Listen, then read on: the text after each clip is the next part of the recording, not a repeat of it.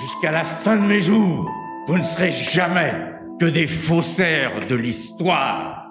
L'audience est reprise. Monsieur le Président, je vous rends compte que l'accusé refuse de comparaître. Je suis David Sabatier, avocat et associé du cabinet 1862 Avocats.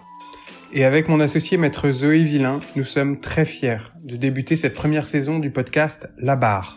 Ces discussions ont été enregistrées pour vous permettre de découvrir l'envers du décor de cette profession hors du commun. Les femmes avocates inscrites au barreau de Paris gagnent en moyenne 50% de la rémunération des hommes avocats inscrits au barreau de Paris.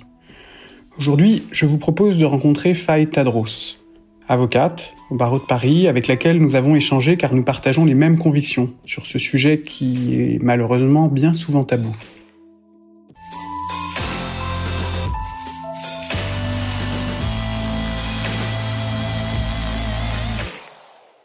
L'une des discriminations les plus flagrantes, c'est en matière de rémunération. En moyenne, au sein du barreau de Paris, en 2019, on constatait que les femmes gagnaient 50% de moins que les hommes.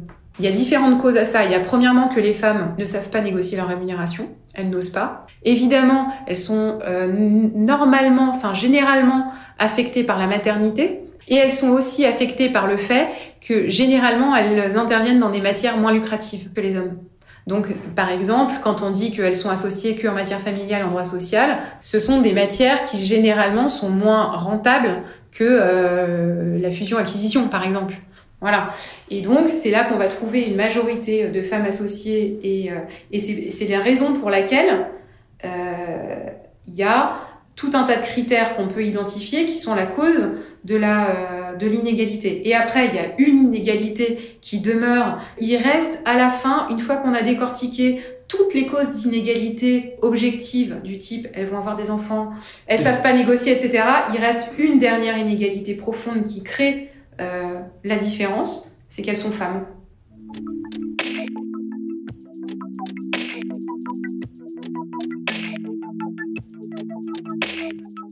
Le problème, c'est que euh, effectivement, les femmes ne se rendent pas compte tout de suite, elles n'ont pas forcément conscience, et moi je pense qu'au sein du barreau de Paris, les femmes, n'ont pas forcément conscience des inégalités. Par exemple, ce, ce dont il faut se rendre compte, c'est que au sein du barreau de Paris, les femmes sont maintenant beaucoup plus nombreuses. Elles représentent un tout petit peu moins de 54%, et elles ne sont que 38% à être associées. Et encore, quand elles sont associées, elles sont généralement euh, associées de matières dites soft ou féminines, qui sont les affaires familiales, parce que bien sûr les affaires familiales, ça peut être que des femmes qui s'en occupent, hein, et le droit social. Et évidemment, très rarement dans le droit des affaires, par exemple. Et c'est juste ça la raison. Voilà. Et, euh, et malheureusement, le barreau de Paris, euh, où on se dit quand même on a des avocats et donc on devrait euh, être exempt euh, nous-mêmes pour nous-mêmes, ben en fait non, on s'aperçoit que non.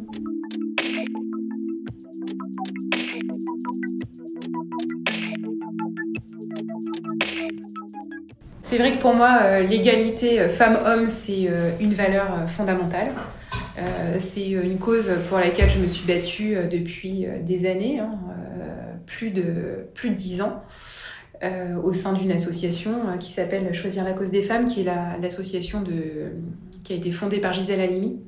T'as, as, subi de la discrimination? Moi, non. Alors, la discrimination. Non, mais parce que. Bah oui, mais. Il n'y a pas une femme en France qui n'a pas subi des agressions. C'est différent de subir de la discrimination et d'être euh, l'objet de, par exemple, de remarques sexistes. Comme je suis très militante et active sur euh, ces questions-là, bah, ça me protège, c'est sûr, parce que je sais m'en défendre. Maintenant, c'est sûr que, que quand on est avocate, on fait l'objet euh, de remarques souvent sexistes, de, de comportements souvent sexistes. Je me euh, souviens par exemple d'une audience où euh, je plaidais et où euh, mon confrère donc m'a vu arriver à l'audience. J'étais donc plus jeune que lui et une femme. Au moment que de me laisser plaider, puisque je, je plaidais en second. Il a euh, eu euh, l'indélicatesse, à mon sens, parce que pour moi, c'est, ça ne devrait pas, de dire euh, qu'il laissait la parole à sa charmante consoeur. Ce que je trouve extrêmement, finalement, extrêmement dégradant, c'est-à-dire sous couvert d'un compliment sur une apparence physique ou peu importe, en réalité, on te réduit à ta féminité. Ce sont ce genre de remarques, en fait, c'est ces types de remarques qu'il faut combattre parce que c'est de cette manière-là qu'on ancre la différence femme-homme dans l'esprit euh, des hommes, mais aussi dans l'esprit des femmes. Parce que le problème, c'est aussi que certaines femmes considèrent qu'il est normal qu'elles soient traitées différemment parce qu'elles sont des femmes, parce qu'elles ont des enfants, parce que du coup, ah bah oui, elles s'absentent pour avoir des enfants. Ah bah oui, évidemment, elles s'absentent pour avoir des enfants parce que pour le moment, on n'a pas trouvé d'autres manières de faire. Donc, euh, et euh, elles n'ont pas à être pénalisées dans leur parcours professionnel. Alors moi, j'ai pas d'enfants, mais euh, en tant que féministe, quand on se bat pour pour les droits des femmes, on se bat pas pour les siens on se bat pour une vraie égalité et une vraie liberté de la femme. Et donc la liberté d'avoir ou non des enfants et d'être considéré sur le plan professionnel que on est ou pas des enfants.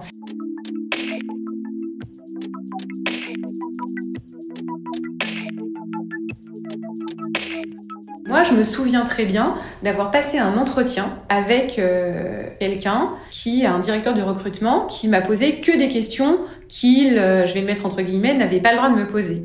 Donc, euh, voilà, mon origine, puisque mon nom marque bien le fait que je suis d'origine étrangère. égyptienne donc. il m'a posé des questions, il m'a demandé mon âge et il m'a demandé si j'avais des enfants. Et moi, je lui ai répondu, non, je n'ai pas d'enfant. Et à mon âge, du coup, ça devrait vous rassurer parce que au moins comme ça, vous savez que je n'en aurai pas. Et là, il m'a répondu un truc qui finalement m'a prise de court. Il m'a dit, les femmes qui n'ont pas d'enfants peuvent être mal perçues. Et donc, c'est ce qui m'a répondu. Donc moi, ça m'a prise de court parce que je me disais, il va être content. Il est sûr d'avoir une femme en face de lui qui a pas d'enfant, ce qui fait que j'ai pas besoin d'aller chercher à la crèche. Et en fait, je lui dis ça pour souligner le fait que je trouvais que c'était sexiste. Donc je l'ai volontairement insisté.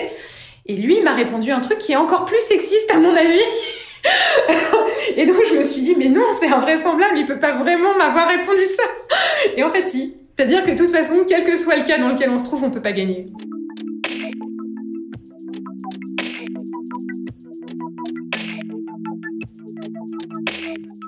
Comment on réagit quand on fait face à une remarque sexiste? Alors on se dit toujours, tu sais, c'est comme quand, quand tu te fais vanner, et mm. que, et que tu, tu, as la réponse euh, le soir quand tu es dans ton lit. Oui. c'est difficile de réagir sur le moment, on a toujours la réponse a posteriori, mais comment tu réagis toi quand tu fais l'objet, toi qui es avocate, toi qui as de la répartie, toi qui sais improviser et qui en plus fait du contentieux, comment tu réagis face à, une, un propos sexiste Alors, ça, ça dépend du contexte, parce que en fait moi j'ai tendance à être euh, à vraiment euh, monter très vite au créneau sur cette question, puisque comme je milite depuis longtemps, les euh, remarques sexistes et les clichés sexistes, je les vois euh, très vite, j'y suis très sensible et je sais qu'il faut réagir. C'est-à-dire que je sais qu'il faut pas laisser, mais de la même manière qu'il faut pas laisser passer un cliché raciste ou homophobe ou tous ces propos-là qui sont tenus de manière courante, en fait, il faut les stigmatiser pour que les gens le comprennent. Et c'est ça que je fais en fait. Alors évidemment, devant ce directeur du recrutement, je pouvais pas. Donc la seule chose que je me suis dit, c'est je viendrai pas bosser chez eux. Voilà, c'est tout. C'est euh, ils prendront quelqu'un d'autre, ils prendront un homme euh, s'ils veulent, ce sera peut-être plus simple à gérer. Mais euh, je me suis juste dit, je vais pas bosser chez eux. Mais après, quand j'entends des remarques, je dis que c'est sexiste. C'est-à-dire, je dis, ce que tu viens de dire, c'est sexiste. Est-ce que tu te rends compte que c'est sexiste? Est-ce que tu te rends compte que si tu remplaçais femme par autre chose, ça serait soit raciste, soit antisémite, soit homophobe.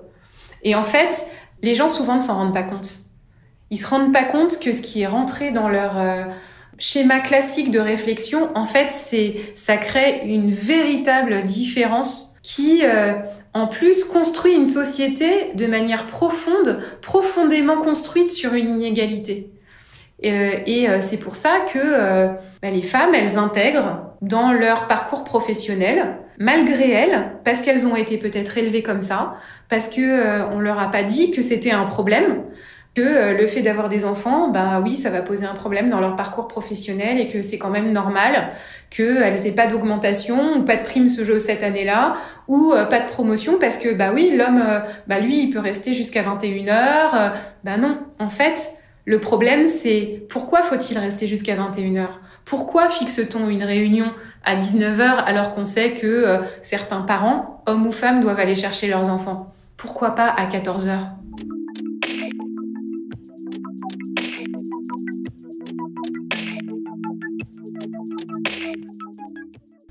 Et en fait, c'est ça la, clé de la, à mon avis, du changement. C'est premièrement souligner quels sont euh, les clichés sexistes, mais pas que, hein, tous les autres.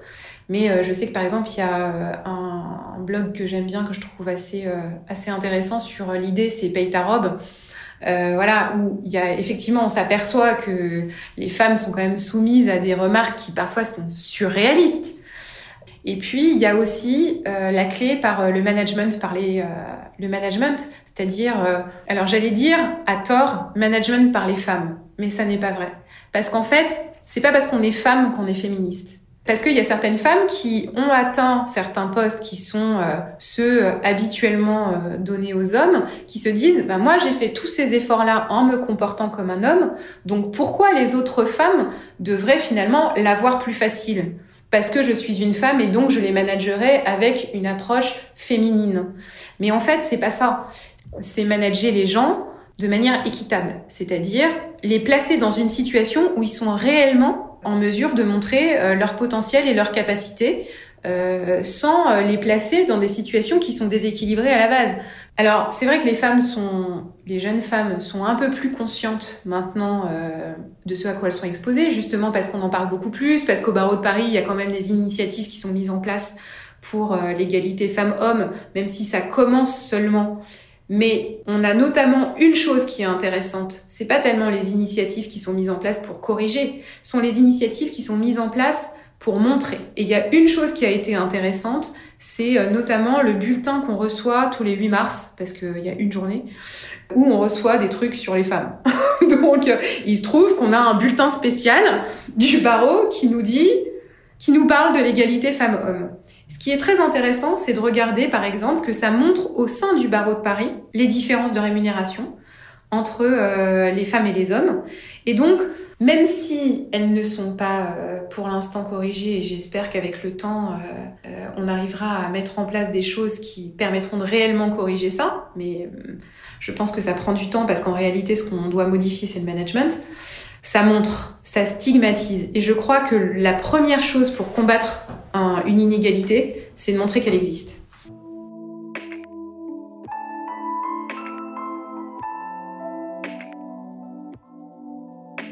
Ce podcast est édité par 1862 Avocats. Retrouvez-nous sur notre site internet, labarpodcast.com tout attaché. Et si cet épisode vous a plu, n'hésitez pas à laisser des commentaires sur les réseaux sociaux. Et puis vous pouvez toujours m'envoyer un mail à sabatier, s a b a t i e r 1862-du6 légal.com. À très vite.